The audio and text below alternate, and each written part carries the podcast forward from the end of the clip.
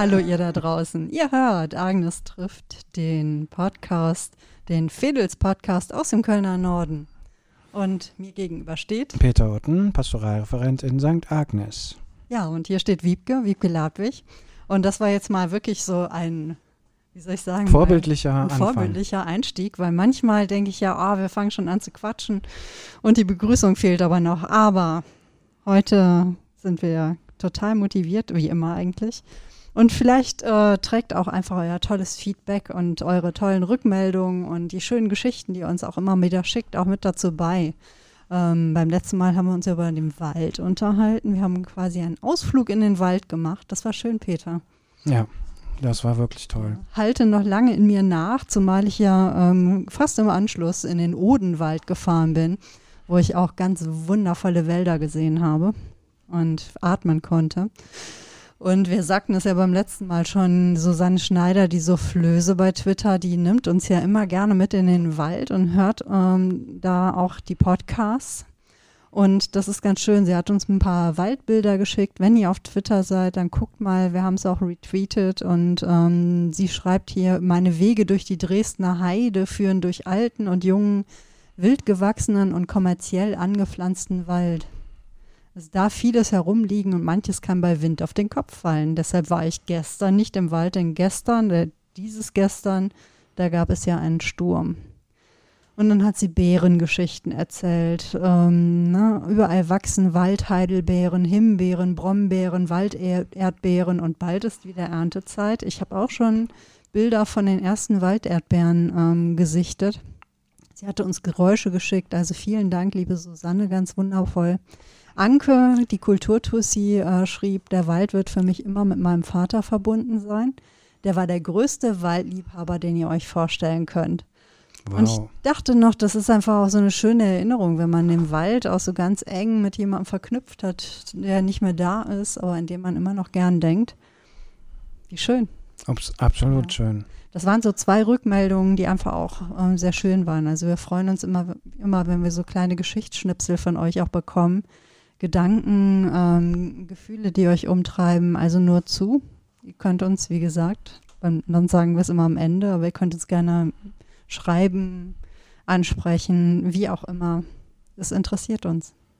Genau, das interessiert uns auch bei dem Thema, was wir heute mitgebracht haben, weil beim letzten Mal haben wir gesagt, ähm, eigentlich müssten wir mal ein Stück machen, ein Gespräch über die Pause ähm, Agnes trifft die Pause quasi, weil wir jetzt auch eine kleine Pause machen müssen, denn die Sommerferien stehen vor der Tür. Wiebke und ich winken ähm, am Ende dieser Folge äh, euch zu und dann werden wir uns nämlich bald in die Ferien begeben, sodass wir eine Pause machen und dann wahrscheinlich Mitte Juli kurz aufstippen äh, und nochmal eine Folge machen. Es sei denn, wir haben den Eindruck, die Pause muss noch etwas länger dauern. Ja, manchmal dauern Pausen ja auch, also man merkt im Laufe der Pause erstmal, wie viel Pause man vielleicht auch braucht. Manchmal ist man schon nach kurzer Zeit irgendwie quasi fertig, womit eigentlich, darüber sprechen wir heute. Ähm, und manchmal merkt man einfach ähm, durch die Pause erstmal, dass man einfach eine viel längere Pause benötigt. Und es kommt vielleicht ein bisschen darauf an, welcher Art so eine Pause ist. Ob es so eine Pause ist, die man sich selber nehmen kann oder nehmen muss, ob es oder ob es eine verordnete Pause ist. Und ich glaube, es gibt so, ne, so diese Pausen, die eingerichtet werden. Und ich glaube, das erste, ähm, was ich mich erinnern kann an eine verordnete Pause, ist eigentlich die Pause in der Schulzeit. Genau. Und ähm, deswegen wollte ich dich fragen, was für Erinnerungen, Webke, hast du eigentlich noch an deine Schulpause? Hm. Ich muss sofort, ich habe sofort den Pausenhof ähm, vor Augen. Sowohl damals in der Grundschule und ich kann mich an die Pausen in der Grundschule überhaupt nicht erinnern. Ich habe keine Ahnung, was ich da gemacht habe. Ich weiß noch, ähm, ich glaube, ich habe auch gerne irgendwie gemalt. Man sollte als Kind ja irgendwie mal raus und dann toben und spielen. Ja. Hm fand ich irgendwie immer, ähm, hatte mich ein bisschen überfordert, weil ich meine, man war ja die ganze Zeit irgendwie aufmerksam und wie auch immer und dann toben und spielen bedeutete irgendwie auch immer, ne, so mit anderen toben und spielen. Das wurde von Kindern immer erwartet und das empfand ich eher als Stress und nicht als Pause. Mhm. Ich fand es irgendwie ganz schön, eine Pause zu haben, wo ich mich ein bisschen zurückziehen konnte. Ja. Und ähnlich war es dann eigentlich auch so später. Kannst du dich noch erinnern an die Pausen in der Grundschule? Also in der Grundschule erinnere ich mich noch daran, dass äh, sie vor allen Dingen sehr reglementiert waren. Also bei uns war die Grundschule mit der Hauptschule in einem Gebäude untergebracht und es gab sogar eine, einen Strich auf dem Schulhof, wo ähm, quasi das Gelände der Hauptschule anfing und das Gelände der Grundschule endete. Echt? Ja, und äh, wir durften nicht an das äh, zur Hauptschule rüber und andersrum auch nicht. Und die Lehrerinnen und Lehrer, die Aufsicht geführt haben, haben doch peinlich darauf geachtet. Oder wir durften zum Beispiel niemals hinter die Schule gehen, weil um das ganze Schulgebäude führte ein Rundweg. Und es war total verboten, quasi ähm, auf diesen Weg drauf zu gehen und dann um die Schule rumzugehen. Und ähm, das machte die ganze Sache natürlich mega interessant und geheimnisvoll. Und natürlich sind alle immer um die Schule rumgegangen. Daran kann ich mich erinnern. Mhm. Und ich kann mich daran erinnern, dass ich dachte, die Pause ist so eine sehr kostbare Zeit. Und dann dachte ich immer, die Zeit verrinnt sehr schnell. Ja. Und ich dachte immer, was kann man tun, damit die Zeit nicht so schnell verrinnt. Also ich hab, kann mich auch an Pausen erinnern, die mich richtig unter Druck gesetzt haben. Ich dachte, äh, Augenblick verweile doch, ähm, es geht alles so schnell vorbei. So, das war, ist so ein Gefühl, an das ich mich erinnere. Und ich erinnere mich, dass ich mit äh, Freundinnen, äh, mit Freundinnen und Freunden, wahrscheinlich eher mit Freunden in der Grundschulzeit, äh, so ein Münzspiel gemacht habe. Und zwar hatten wir so Groschen von zu Hause mitgebracht.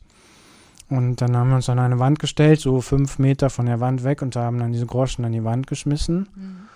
Und wer mit seinem Groschen am nächsten an die Wand kam, der hat alle anderen Groschen Ah, einkassiert. ihr habt um Geld gespielt. Ja.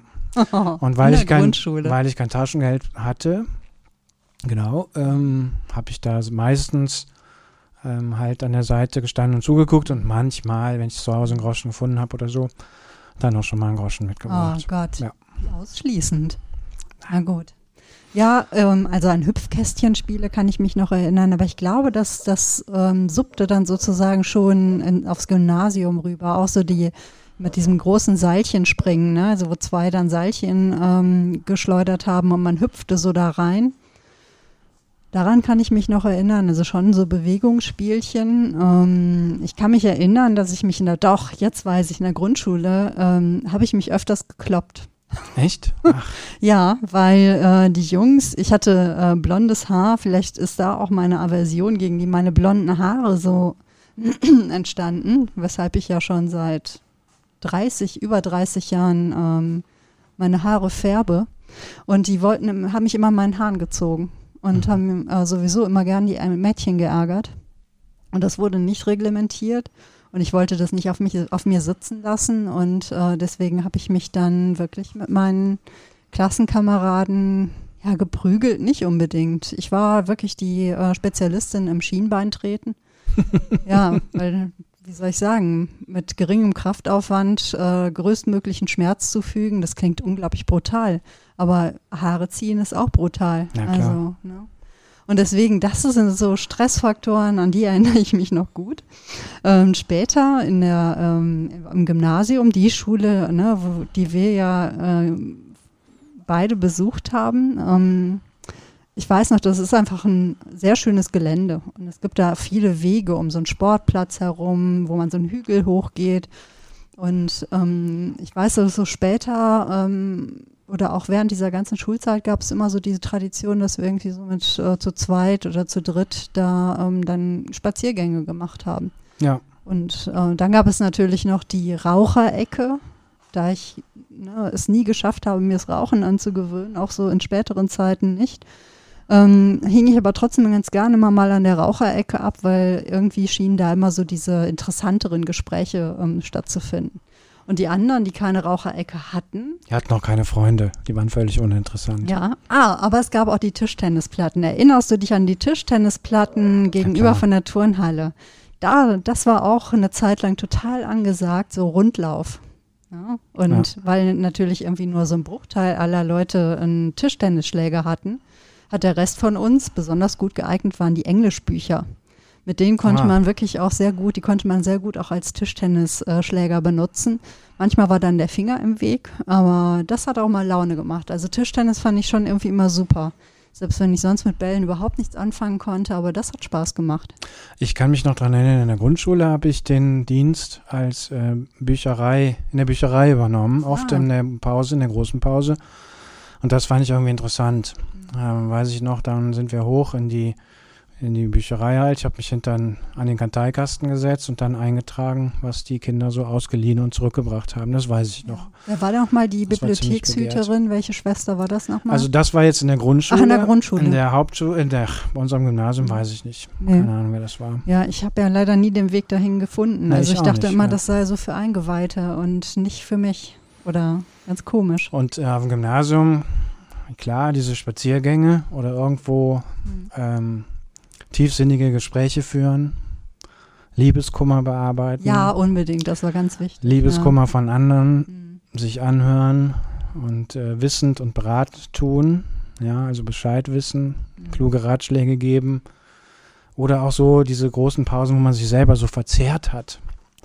Wenn dann irgendwo in einem anderen Pulk die, der Mensch, den du sehr angebetet hast, Ja.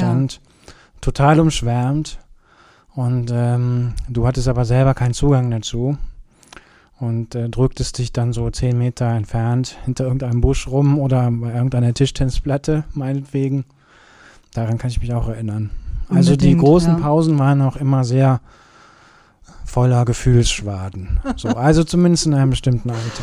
Ja, ja, also ich erinnere mich auch äh, so an ne, den einen oder anderen Schwarm, dem ich dann immer mal irgendwie so äh, versuchte, zufällig zu begegnen. Also ja, oh Gott, also eine riesengroße Se- Seifenoper eigentlich Ja. auch dann die Pausen.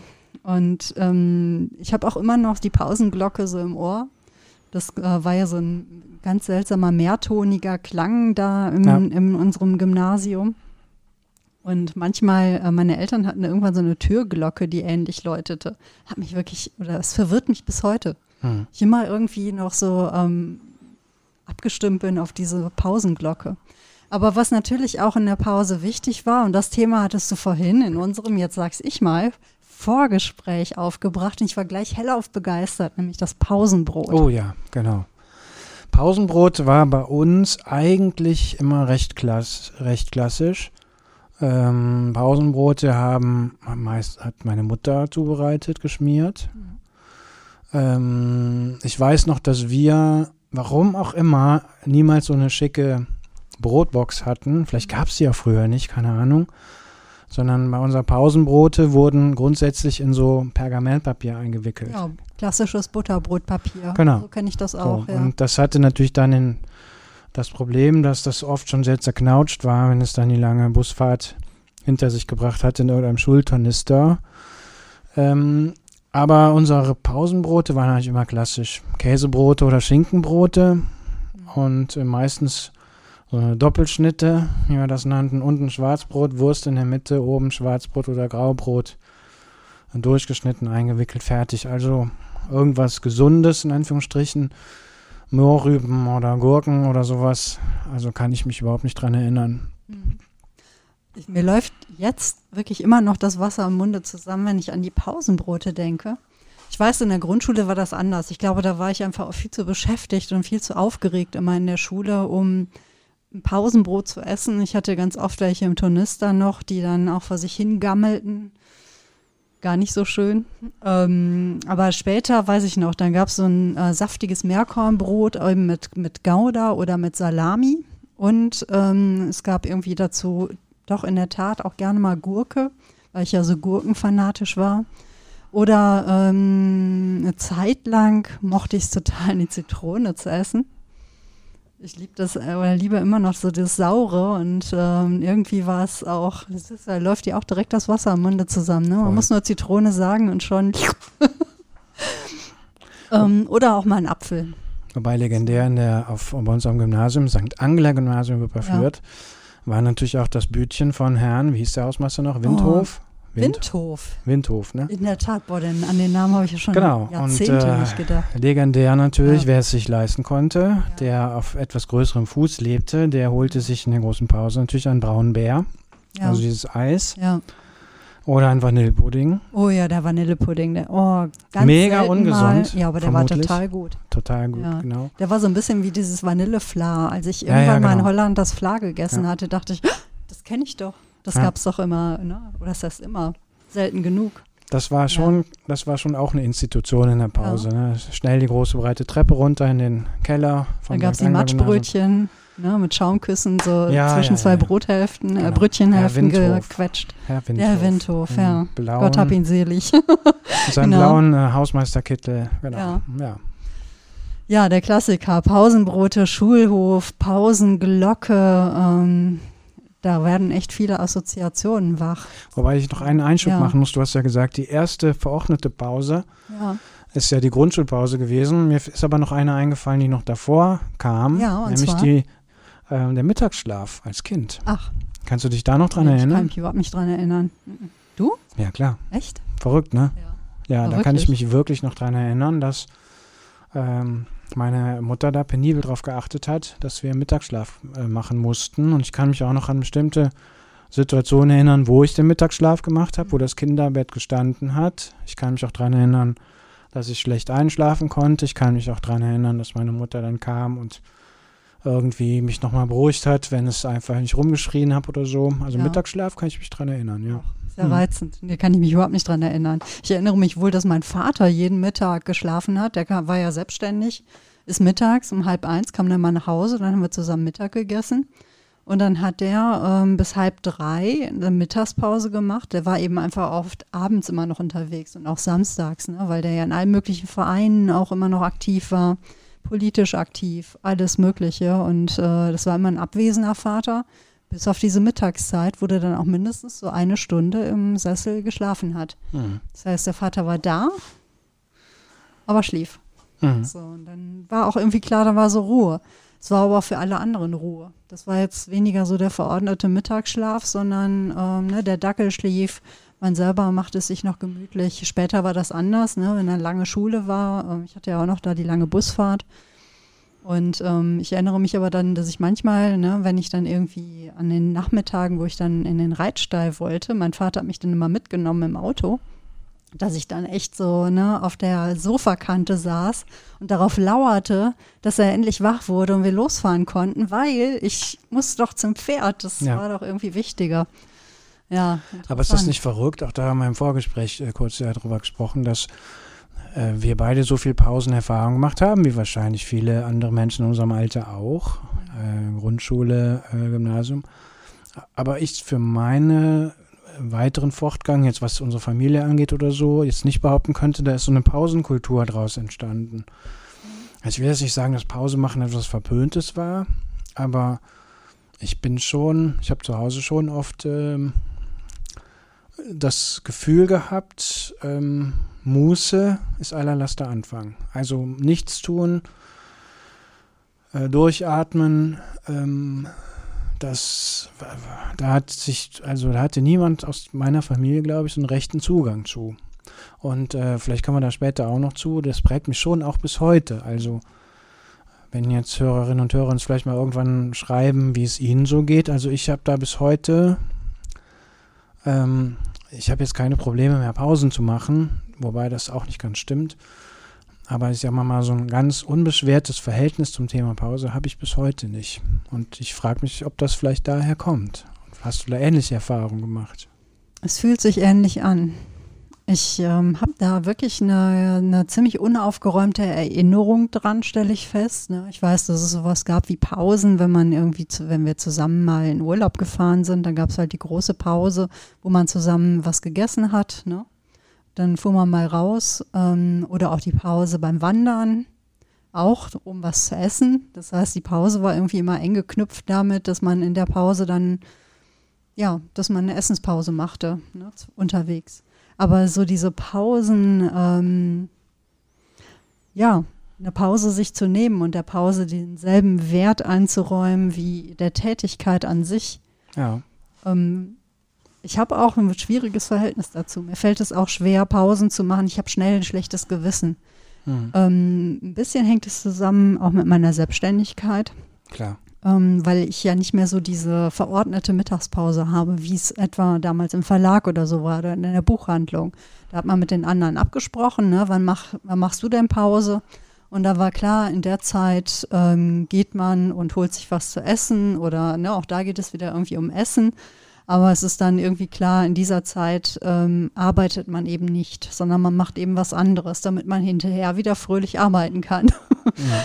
Und ähm, dann gab es eben die Leute, die sich eine Raucherpause genommen haben. Man selber hatte die jetzt nicht. Ne? Ich glaube auch, das war mit der Grund, weshalb ich so glücklich war, als es äh, als so Twitter und sowas aufkam, weil ich hatte immer das Gefühl, ah, das ist für mich auch so quasi die Pause. Ne? Ich äh, gucke zwischendurch in Social Media und nehme mir dann dadurch eine Pause von, von dem, was ich eigentlich tun muss.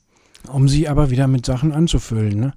Also ja. je weiter ich drüber nachdenke, also sagen wir mal eine Pause, wo, wo wirklich die Stopptaste gedrückt ist und einfach nichts ist. Da ja, kann was ich, ist denn ne? eine Pause, Peter? Was ist für dich eine Pause? Was macht für dich eine Pause aus? Also eine Pause, die ähm, wirklich als das den, sagen wir mal, das den Begriff Pause verdient hätte, wäre nichts tun. Also zum Beispiel schlafen, äh, zum Beispiel äh, sich irgendwo hinsetzen an einem Platz, wo es, einem behaglich ist. Bestenfalls vielleicht äh, einen Blick in die Zeitung werfen, wobei natürlich dann tut man ja wieder was. Aber nicht um, also zum Beispiel nicht lesen, um eine Information zu bekommen oder um irgendwas zu recherchieren, was man dann nachher vielleicht wieder benutzen kann. Also zum Beispiel zu einem Buch greifen oder seine Gedanken laufen lassen. So. Da würde ich sagen, das ist eine Pause oder ein Spaziergang.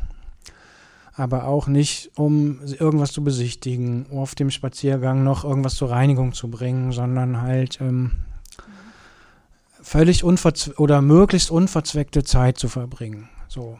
Und das fände ich ganz schwierig. Also weniger nicht nichts tun, sondern ähm, nichts Bestimmtes tun. Ja, ja, genau. Mhm. Also nichts mit einer Absicht tun. Ja. Nichts mit einem Hintergedanken oder mit einer Absicht oder einem Ziel. Ja, ich hatte es mir im Vorfeld äh, mir notiert. Echt nichts tun ist wirklich so, empfinde ich als die ultimative Herausforderung.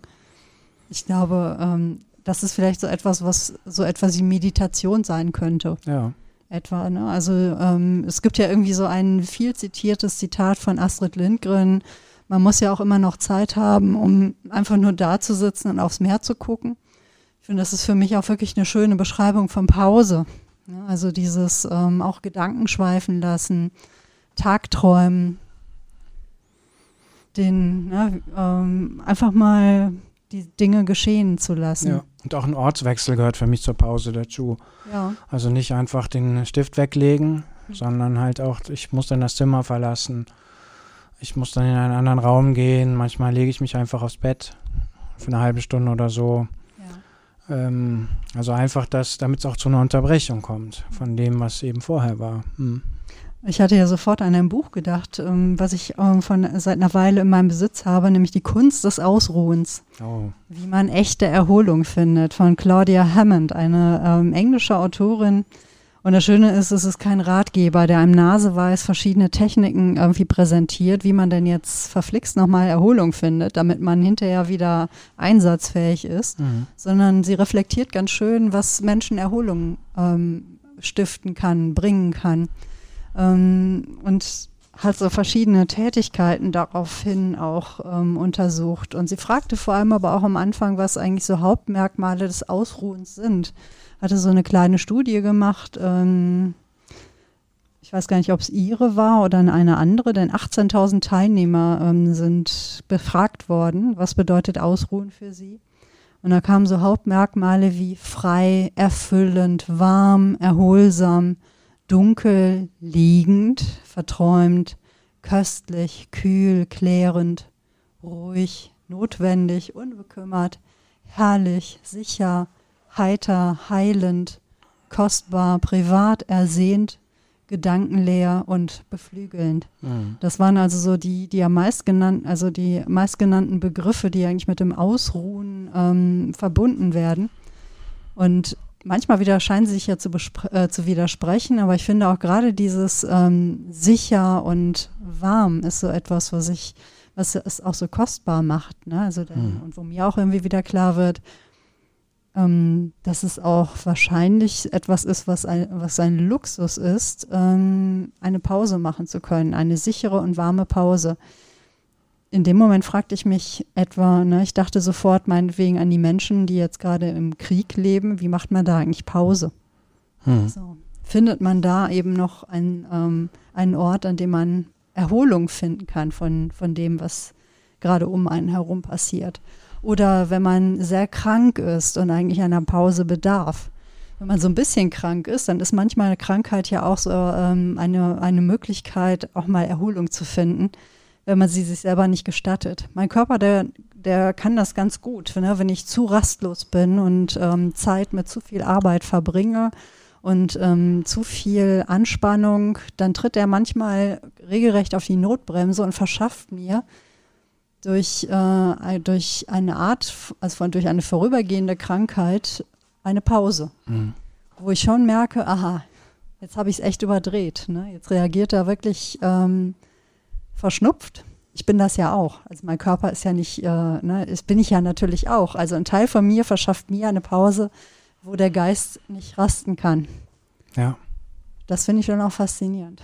Ja. Wobei ich nicht sagen möchte, ne, also nicht bitte nicht falsch verstehen. Ich halte nicht Krankheit als ähm, äh, ne, als, als etwas, was, was einem geschickt wird, damit man ein besserer Mensch wird oder damit man zur Einsicht kommt. Also das will ich damit gewiss nicht sagen. Ich merke nur, dass wenn ich äh, es zu wenig Pause mache, rächt sich das im Grunde, weil ich dann einfach einen Zustand erreicht habe, wo mein Körper sozusagen krank wird und mir und mir dabei hilft, wieder zu Atem zu kommen. Mhm. So vielleicht. Aber es ist ja gut, dass du da nicht drüber hinweggehst, was ja viele Menschen machen. Ja. Viele Menschen auch aus Not, glaube ich, heraus machen. Weil ich finde, ähm, Pause machen, sich erschöpft fühlen, Erschöpfung registrieren, auch zulassen, merken, dass Menschen, äh, dass der Tag einen Rhythmus braucht zwischen Aktivität und Passivität. Das, es gab ja auch eine Zeit, wo das regelrecht verpönt war, ne? Also so, wo es ja darum geht, also einer, der zu viele Pausen braucht, der ist, ähm, der ist irgendwie auch ein Schwächling. Ja. Also ich habe oft gedacht, also dann, wenn man halt irgendwie Porträts von irgendwelchen Politikern, Wissenschaftlern oder Schriftstellern oder was weiß ich mal liest, gehört hat, die dann so sagen, ja, ich stehe jeden Morgen um 5 Uhr auf, dann mache ich irgendwie eine Viertelstunde, äh, keine Ahnung, Gymnastik, dann jogge ich fünf Minuten, fünf Kilometer, dann ja, also nach dem Motto, wir haben bis sieben schon äh, ein halbes Tagewerk hinter sich gebracht und sagen dann, ja, mir reichen vier, fünf Stunden Schlaf oder so, wo ich sagen würde, das reicht mir nie im Leben. Das ist völlig ausgeschlossen. Und es gab auch so Phasen in meinem Leben, wo ich gedacht habe, bin ich irgendwie unnormal? Bin ich irgendwie ja. kein, ich bin scheinbar kein Leistungsträger. So.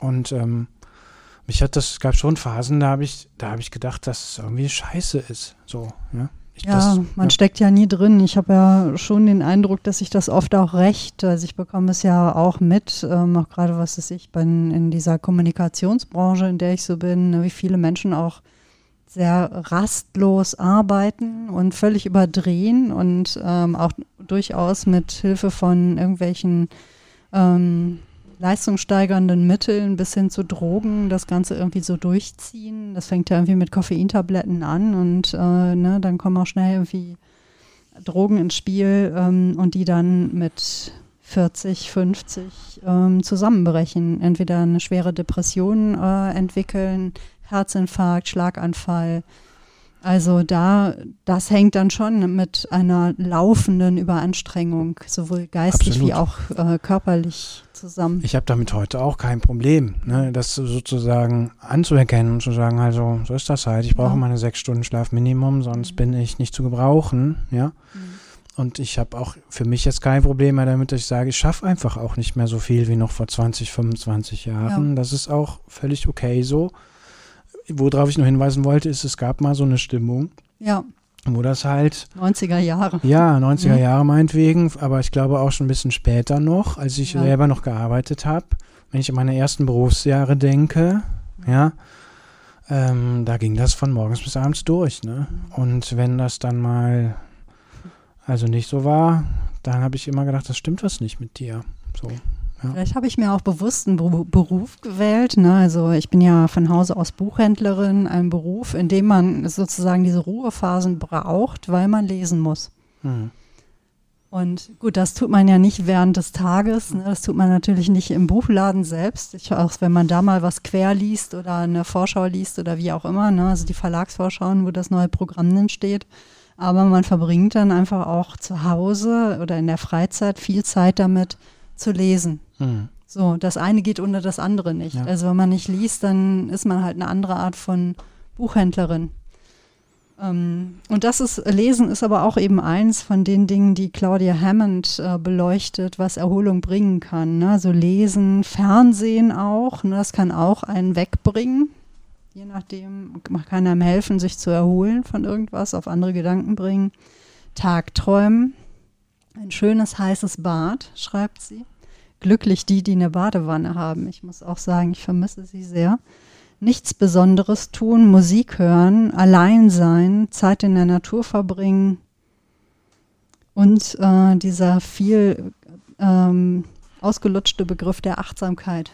Hm. Das ist vielleicht auf sich zu gucken. Ähm, also der, der Begriff der Achtsamkeit ist ja auch sehr überstrapaziert und schlägt ja auch manchmal um, ne, dass Menschen wirklich nur noch auf sich achten und gucken, dass sie bloß nicht in irgendeiner Form gefordert werden und ähm, alle Verantwortung für das, was um sie herum ähm, stattfindet, auch von sich schieben, weil sie ja achtsam sein müssen. Da kann man sich nicht um die Umwelt kümmern oder um den Nächsten oder ne, Verantwortung übernehmen. Wenn jeder auf sich selber achtet, achten alle auf alle. So was ja. Liberales, das liberale Ideologie vielleicht. Ja, und genau. Und wir sehen ja auch schön, wie, wie die nach hinten losgeht. Also schön in Anführungszeichen aber äh, nichtsdestotrotz auf sich und auch vor allem auch auf andere zu achten und miteinander in irgendeiner Form auch dafür zu sorgen, dass man etwas vom Leben im guten Sinne hat, mhm. ohne äh, damit anderen etwas zu nehmen, sondern ich finde es einfach auch sehr gut zu sagen, ich komme nicht mit vier Stunden Schlaf in der Nacht aus. Ja. Und ähm, es ist ja auch so, wie soll ich sagen, Schlaf ist für den Körper ja auch Arbeit. Ja. Ich merke ja selber, wenn, wenn ich viel träume, ich merke, dass mein Gehirn gerade sehr damit beschäftigt ist, aufzuräumen. Ja. Und dann gibt es ja Phasen, in denen man merkt, oh mein Gott, das alles liegt in Stapeln durcheinander. Ne? Und das Hirn sortiert gerade wild und bringt Sachen zusammen, ne? wo man am nächsten Tag, wenn man sich daran erinnert, äh, einfach nur die Hände über den Kopf zusammenschlägt. Und ich denke, meine Güte, was war das denn? Mhm. Aber da hatte das Hirn einfach äh, ordentlich Arbeit ne? und hat mal hier was rausgezupft und da was rausgezupft und zack. Das heißt, man braucht diese Regeneration und es ist mitnichten nichts tun. Ja, und ähm, auch in unserem Vorgespräch habe ich ja darauf hingewiesen oder ist mir eingefallen, dass sozusagen der Kern meiner Profession, ich bin ja Seelsorger mhm. und Theologe und so, und der Kern meiner Profession oder der Kern der, der Religion oder des Religiösen ist ja die Unterbrechung, ist die Pause. Also könnte man so sagen einer meiner äh, Universität, also einer meiner Professoren an der Uni, der hat äh, uns immer mit einem Zitat versorgt, was jetzt nicht von ihm ist, sondern von Johann Baptist Metz, einem sehr, einer, wahrscheinlich einer der berühmtesten, bekanntesten Theologen, katholischen Theologen Deutschlands, mit, mit Weltrang, leider jetzt auch schon tot, ein paar Jahre, der nämlich mal gesagt hat, die kürzeste Definition von Religion ist Unterbrechung. Das ist eine ganz interessante Sichtweise. Wie ja. meinte er das denn? Ja, also ähm, äh, mir ist das später aufgefallen, ähm, ganz viele Geschichten, biblische Geschichten handeln von der Unterbrechung und der Pause. Also, wenn du dich mal vielleicht dran erinnerst, ähm, es gibt ganz viele Geschichten über Jesus, wo er in irgendein Boot steigt, sich auf irgendeinen See rudern lässt, weil der Tag anstrengend war, weil er sogar mit ganz vielen Leuten zu tun hatte und er er lässt sich dann, also steigt dann in ein Boot, weil seine Freundinnen und Freunde waren ja Seeleute, Fischer und jeder, viele von denen hatten halt Boote, ja. Und dann steigt er in ein Boot, lässt sich auf einen See fahren. Und das ist ja ein anderes Bild. Ich brauche mal Abstand. Ich muss die Dinge mal, ich brauche mal eine andere Perspektive, ich muss mal zur Ruhe kommen und so weiter. Also einmal sowas Handfestes, glaube ich. Und ich glaube, die ganze Bibel ist mit solchen Pausen und Ruhegeschichten durchzogen. Also da gehen Menschen in die Stille, sondern sich ab, ähm, äh, gehen in die Wüste und so weiter und so weiter. Also die Bibel ist, die biblischen Geschichten sind schon auch Pausengeschichten, Unterbrechungsgeschichten. Und der Johann Baptist Metz meinte das aber auch sehr handfest, dieses Unterbrechen, als ein Aussteigen aus dem Gewöhnlichen. Also, ähm, Zum Beispiel, dass der, die Religion ist die Unterbrechung von der Angst, dass du nicht genügst, dass du, ähm, dass du, ähm, dass du nicht vollkommen bist, dass du, dass andere immer besser sind, dass du nicht geliebt bist, dass du, dass du ähm, nur aus Schuld und Sünde bestehst oder so, ja. Ähm, und der, das Religiöse ist die Unterbrechung davon. Also wie wenn du auf die Pausentaste drückst und denkst, nein, das ist nicht so. Und, und spürst, das ist eben nicht so. Du bestehst nicht nur aus, aus dem Schwarzen, du bestehst nicht nur, ja, du bist nicht nur das, was fehlt. Also du bist das nicht, nicht nur, sondern bist das überhaupt nicht so. Und äh, bis hin in den, in, den, in den Jahreskreis, bis hin in die Feste des Jahreskreises, oder überhaupt der Woche, Sonntag, der Pausentag. Ja. Ist ja auch, finde ich, über das Religiöse hinaus. Tolle Erfindung. Äh, eine großartige Erfindung, können wir gleich nochmal drüber mhm. sprechen.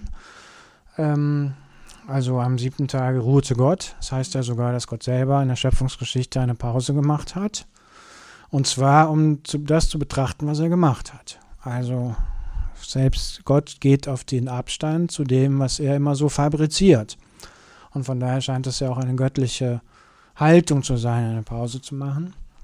Und dann natürlich äh, ähm, das ganze Ostergeschehen. Also ein Tag, der für mich älter, ich werde immer mehr an Bedeutung gewinnt, ist der Kasamstag.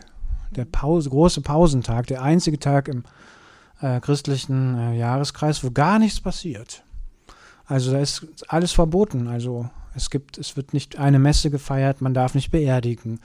Also es finden keine Hochzeiten statt. Äh, wer Samstag mal durch die Kirchen läuft, die Kerzen sind abgeräumt, es ist ganz, die Blumen werden weggeräumt, der Tabernakel wird ausgeräumt. Also es ist der stillste ähm, Ort, ähm, den man sich vorstellen kann. Also du machst, dass ich nächstes Jahr Kar-Samstag durch die Kirchen ja, gehen werde, mhm. weil ähm, mir war das überhaupt nicht so bewusst, ja. Bis zu diesem Moment, wo du das hier sagst. Und, ja, und das irritiert auch zunehmend Menschen, die das, ja. die das äh, halt nicht so einordnen können. Also ich, wenn ich ja. manchmal dann Samstag durch die Kirche laufe, um irgendwas für die Osternacht schon vorzubereiten, ähm, dann fragen die Leute immer, wo sind denn die Kerzen? Ich möchte gerne eine Kerze anzünden und dann sagst du halt, ja, heute ist der große Pausentag und heute gibt es auch keine Kerzen. Und manche Menschen bleiben sehr irritiert, weil sie denken, eine Kirche ist doch dafür da, dass ich rund um die Uhr eine Kerze anstecken kann. Aber der Kasamstag ist eben der Tag der Grabesruhe, ja, äh, wo eben, jetzt mal platt gesprochen, äh, Gott eben auch eine Pause gemacht hat. Ja, ja mir fällt es halt immer auf, ähm, an diesen Tagen besonders, weil eben die Kirchen nicht läuten. Und für mich ja hier die Agneskirche so die große Taktgeberin ist, die Zeitgeberin. Ja. Also wenn die Agnes ähm, schweigt, dann fehlt mir etwas. Ich weiß ja, dass es auch Menschen gibt, die sich an einem Glockengeläut ähm, stören. Ich empfinde es als unheimlich beruhigend, weil es so, ähm, ne, es hat auch so was Rituelles ja. und Wiederkehrendes. Die Welt ist in Ordnung, wenn einfach die Kirchen läuten und dann läutet sie eben nicht von Gründonnerstag. Von Gründonnerstag, bis genau. Bis Osternacht, ne?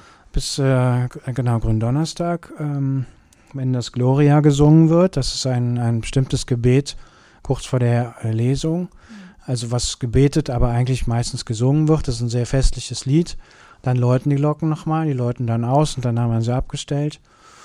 Und ähm, große Stille. Bis zum großen Gloria in der Osternacht geht das dann wieder retour. Und in der Karte, also in der Fastenzeit sind ja die ähm, alle Bilder in den Kirchen ja. verhängt. Ja, genau.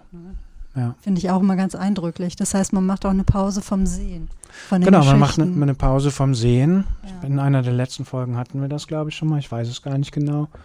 Das finde ich eben auch gut. Da werden die Kreuze verhüllt, mhm. um sich nicht an das Leid zu gewöhnen. Das ist mir jetzt beim, beim bei diesem Ukraine-Krieg nochmal wie Schuppen von den Augen gefallen. Ja, weil stimmt, mich ein Kind, weil mich ein Kind ja. gefragt hat, warum verhüllt ihr eigentlich die Kreuze? Ja. Und dann habe ich dem Kind erklärt, damit man sich nicht an das Leid gewöhnt, damit wir nicht denken, das ist doch normal. Nein, das ist eben nicht normal. Und dieser Gedanke der Unterbrechung, der ja. ist mir echt was total Wertvolles, also dass sozusagen daraus für mich das, das Sinnvolle der Religion auch entspringt. Also ja, nach dem Motto, das Gewöhnliche ist nicht das, ist nicht alles. Mhm. Es muss auch das, die Unterbrechung vom Gewöhnlichen kommen. Und ähm, Und das ist mir, das ist, dieser Gedanke ist mir ganz, ganz, ganz, ganz wertvoll. Ganz wertvoll. Ich denke gerade, ne, weil wenn du äh, über sowas sprichst, ähm, dann wird einfach so klar, dass eben äh, die Religion sehr wohl etwas mit dem Alltag und dem Leben der Menschen zu tun haben kann. Und dass das oftmals so ne, in Institutionellen der Kirche leider oft verloren oder nur in der Oberfläche bleibt. Das finde ich wirklich immer ganz eindrücklich, wenn du so darüber sprichst, wo ich auch so in so vieles finde, wo ich denke, ach ja, natürlich. Ja. Und auch gerade, ne, wir sprachen ja auch über den Sonntag. Ja, genau. Ähm, Unterbrechung. Unterbrechung, Findet genau. ja nur noch bedingt statt. Ja, also ich fand, empfand das ja früher auf dem Dorf. Ähm, sonntags war wirklich alles ähm, zu. Ja. Und wenn du sonntags keine Brötchen hattest, also da war, ich kann mich da überhaupt gar nicht, also da war das völlig undenkbar, sonntags Brötchen zu kaufen. Also wir haben, weil das machte, das gab es nicht. Und das, und meine Mutter hat halt immer ähm, die Brötchen, die sie samstags äh, gekauft hat, sofort frisch in die Gefriertruhe Mhm. getan, um sie halt am Sonntag aufzubacken, damit wir frische Brötchen äh, hatten. So. Und oder jetzt der, äh, der Friseur, der montags geschlossen hat. Findet doch mal in Köln, außer hier gegenüber der Kirche, der Herr Assad von Studio Assad, der hat montags sogar meistens dienstags noch geschlossen, aber ich meine, alle Friseure haben montags auf oder die meisten, viele. Nein, Nee, also auch die großen hier, Ketten aber. Ja, auch hier Kosmos. Ja, das kann sein. Also die kleinen inhabergeführten Läden, die halten das eigentlich auch noch bei. So. Finde ich auch immer ganz beruhigend, wo ich auch weiß, ja, da ist halt Ruhetag. Und die Geschäfte, die mittags zu hatten. Ja. Das gab es doch sogar in Wipperfürth, wenn ich mich nicht irre.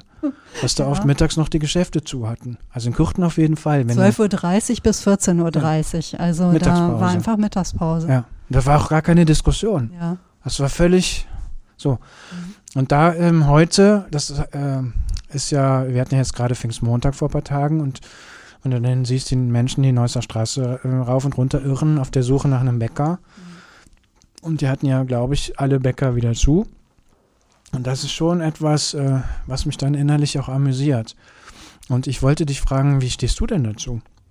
Also ich halte Ist da, den was, Sonn ist da was verloren gegangen oder würdest du sagen, Hm, Also ne, ich höre oder lese es ja auch immer wieder, dass so der Sonntag in Frage gestellt wird, ne, wo die Leute sagen, na ja, warum denn sollen wir denn sonntags nicht einkaufen gehen? Ne? Es gibt ja auch immer verkaufsoffene Sonntage, auf die der Einzelhandel ja so stark setzt, ne, wo dann le alle Leute Zeit haben, zu ähm, mal shoppen zu gehen, äh, gemütlich.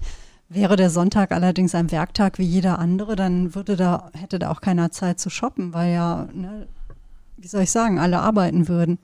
Und ähm, ja, da habe ich schon das Gefühl, dass so mit dem Wert eines sehr, sehr schönen Ruhetages eigentlich auch gespielt wird. Und ich sehe es auch, ähm, natürlich bin ich auch manchmal zwie zwiegespalten. Ich war nämlich eine von denen, die Ostermontag beispielsweise hier durch die Straßen gewandert ist und froh war, ne, dass hier der EP noch auf hatte und ich Klar, da ein paar Croissants so. kaufen konnte, weil ich einfach schlecht kalkuliert hatte. Hat man einfach, ne, früher wusste man genau, aha, da haben alle zu, dann konnte man damit rechnen. Jetzt gehst du eigentlich davon aus, naja, irgendwer wird schon aufhaben.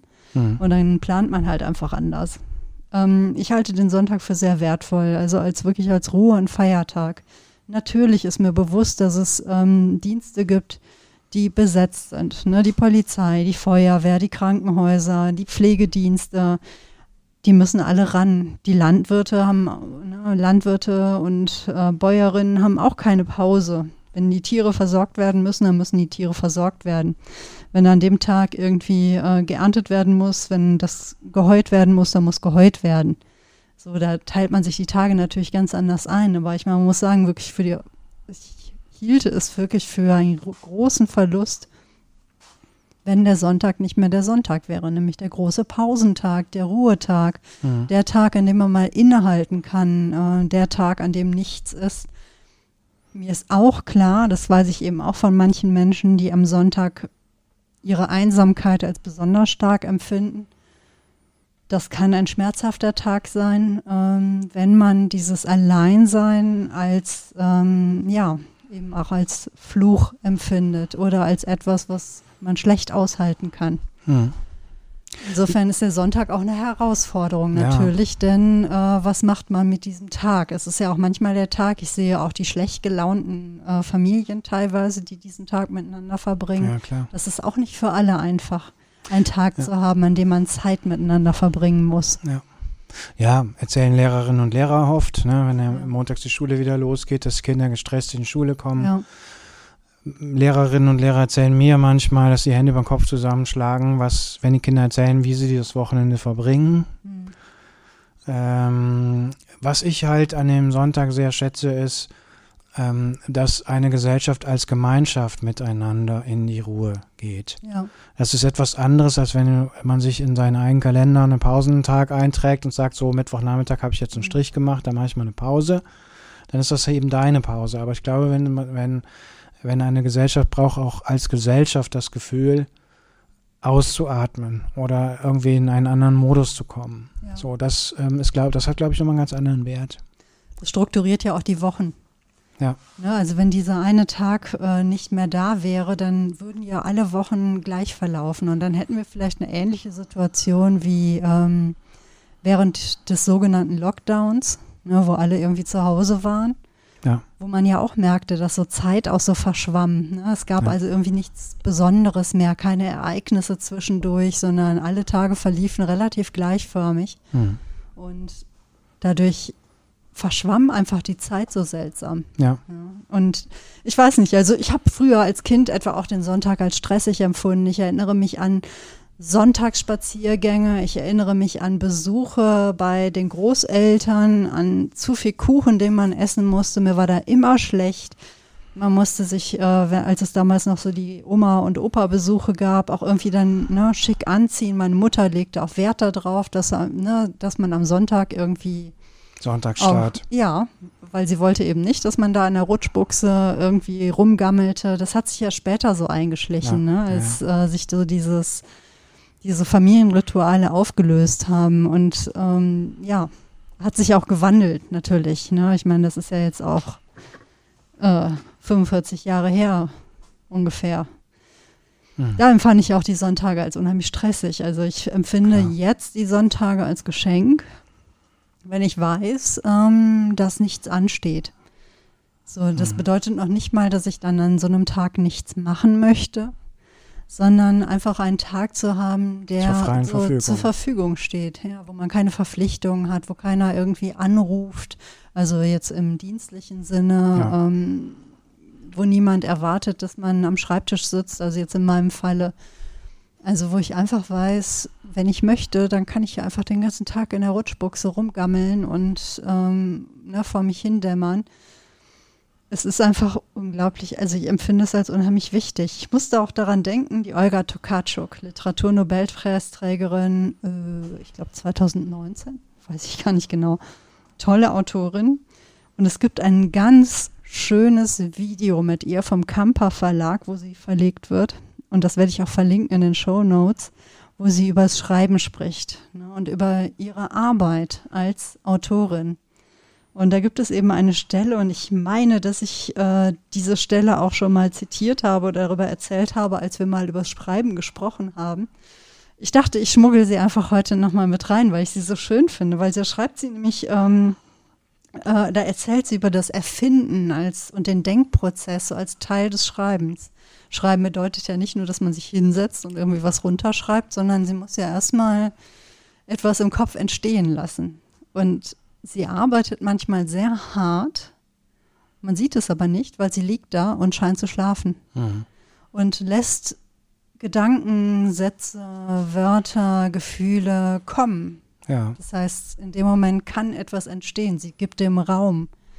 Und es ist keine harte körperliche Arbeit. Aber es ist Teil ihrer Arbeit, in dem Falle ähm, innezuhalten und den Kreativen, also dem, dem, dem Schaffensprozess, die Möglichkeit zu geben, zu passieren. Mhm. Erfinden bedeutet auch, ähm, Raum zu haben, in dem etwas entstehen kann. Wenn ja. dieses entstehen können, wenn dieses, äh, was man erfinden möchte, keinen Raum hat, dann kommt das auch nicht, weil wo mhm. soll es denn hin, ja. wenn es keinen Raum hat? Es wird dann so übergangen. Und Das fand ich sehr schön. Also das müsst ihr euch, sie erzählt das so schön. Das sind so tolle Bilder. Also ihr müsst euch das unbedingt angucken und anhören. Hm. Das nimmt einen sehr dafür ein. Und vielleicht, wenn man dann so sagt, ja hier, ne, was ist ich, die äh, faulen KünstlerInnen oder was der Himmel weiß, guck mal, die machen ja nichts. Das ist einfach eine andere Form von Arbeit. Und nicht nur mal nur der, der irgendwie ackert. Ich meine, wenn man am Schreibtisch sitzt, sieht das auch nicht immer unbedingt aus wie Arbeit. Ne? Ja. Und die meisten, man, man weiß ja, wie viele Bürojobs es inzwischen gibt. Das sieht halt auch nicht immer alles aus wie Arbeit, selbst wenn man versucht, es so aussehen zu lassen, indem man sich mit riesengroßen, ausgedruckten E-Mail-Papierstapeln umgibt Hm. und Aktenordnern. Das ist einfach eine andere Form von Arbeit. Ja, und nochmal, was du am Anfang sagt, die Pause war auch oft verpönt. Denk an die vielen äh, ironischen, keine Ahnung, äh, Bemerkungen, äh, Bilder, Filme, die es auch zur Pause gibt. Ja. Äh, der Bahnschaffner, äh, der Fahrkartenverkäufer, der ausgerechnet dann sein Ding zumacht, wenn du deine Fahrkarte kaufen willst und dann seine Butterbrotdose auf, äh, aufmacht, äh, wo dann alle denken, der macht doch eh nichts, ne? Warum macht er jetzt ausgerechnet Pause und so? Also ähm, die Pause hatte es auch schwer. Ne? Hat sie. Also, und dabei bringt sie so viel. Man muss sich ein bisschen hüten, sie nicht als ähm, Mittel, als, als reines Mittel der Effizienzsteigerung zu begreifen. Genau, ja. Das wird ja auch oft dann versucht, also wie nutzt man die Pause so, dass man danach noch viel besser arbeiten kann. Ist ja, Ja. auch irgendwie eine ganz komische Form, ne? so eine Folge des Kapitalismus Ja. irgendwie. Ne? Man muss irgendwie aus den Menschen rausholen, was sie können. Und wenn sie eine Pause haben, dann muss man auch noch für den Marathon trainieren oder man ähm, muss irgendwie etwas, etwas tun, was irgendwie dazu beiträgt, dass man hinterher noch besser arbeitet. Wir wissen ja aus einer anderen Folge, dass für einen Marathon trainieren auch eine Art von Pause sein kann. Absolut, ja. Ne? Ähm, nur mir geht es halt so ein bisschen um diese Optimierung von Ja. allem, ne? dass man irgendwie aus allem irgendwie was herausholen kann, was so im Sinne von Leistungsgesellschaft Kennst du diesen ist. Pausenschlaf mit dem Schlüssel in der Hand? Ja, davon hattest du erzählt. Ja. Dass man den Okay, Schlüssel in der Hand, erzählt, ja. Genau. Äh, genau. Aber Und erzähl das- das, nochmal, weil man, wir erwarten ja nicht, dass ihr alle Ein- Pausen jetzt, pa ja, äh, alle ein- äh, Folgen parat habt. Ein, ich habe das kennengelernt als Student, hat ein, äh, ein äh, Mitstudent mir das mal empfohlen, als sehr total effiziente Pausenstrategie. also du legst dich hin, gerne auf dein Bett und ähm, nimmst nochmal einen Schlüsselbund in die Hand und dann schläfst du ein und irgendwann entspannt sich der Körper. Also du bist dann auch eingeschlafen, richtig erholt, erholsam eingeschlafen. Dann äh, entspannt sich deine Hand, der Schlüsselbund fällt auf den Boden, es scheppert, du wachst wieder auf.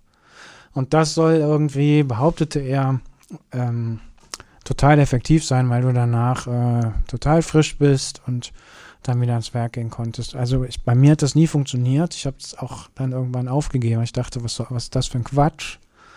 Aber vielleicht gibt es ja Hörerinnen und Hörer, die sagen, nein, da äh, vertust du dich, das ist total super und ähm, das musst du unbedingt wieder anfangen. Ja, wenn ihr sowas wisst oder selbst erfahren habt, könnt das mir ja mitteilen.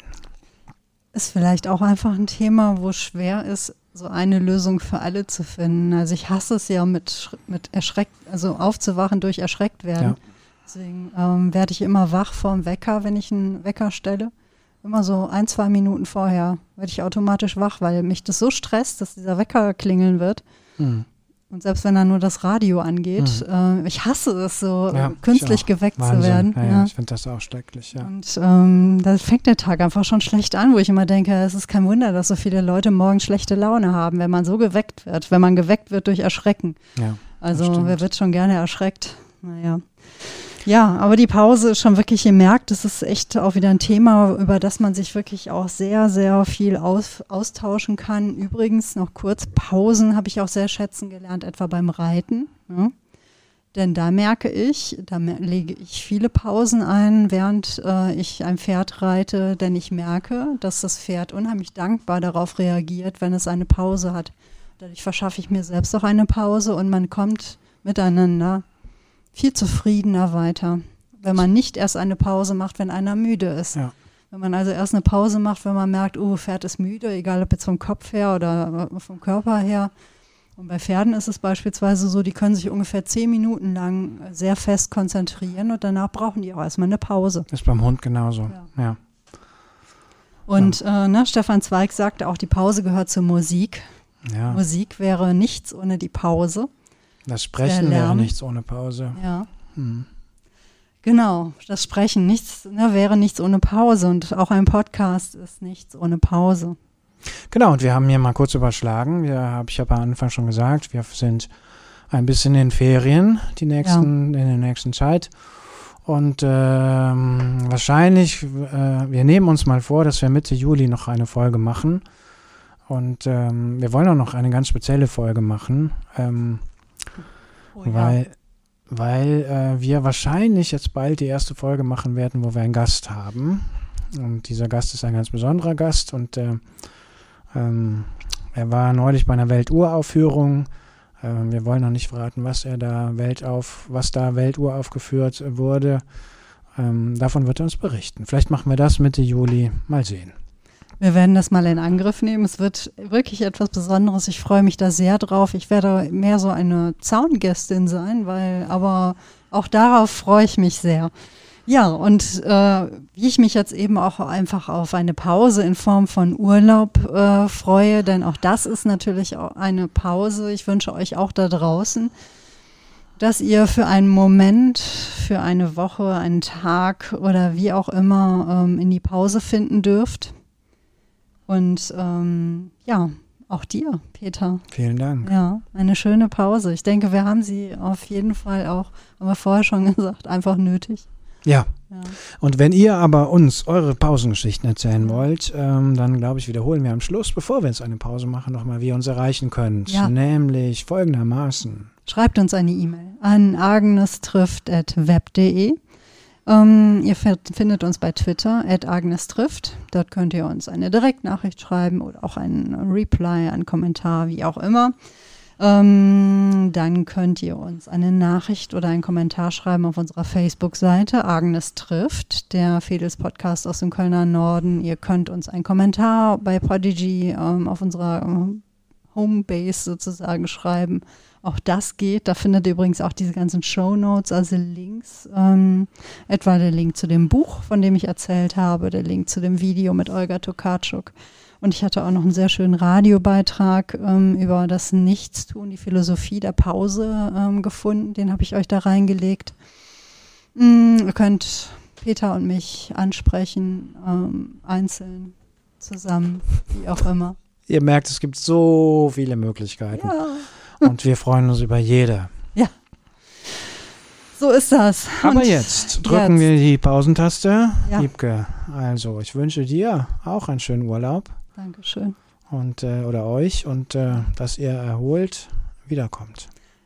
Und darüber können wir ne, auch dann mal wieder sprechen, äh, denn es wird eine, war für mich eine Pause mit im Tun, also mit Tun im Tun werden. Mhm. Und vielleicht ist eine Pause auch manchmal etwas, was einen beim Tun von etwas völlig anderem nochmal so ganz anders in Kontakt mit sich und der Welt bringt. Ja. So, Also, macht's Liebke, gut. mach du es gut. Ja, Ich versuche es auch gut zu machen und macht das ihr, macht ihr draußen es auch gut. Eine gute Zeit und einen schönen Sommer. Tschüss.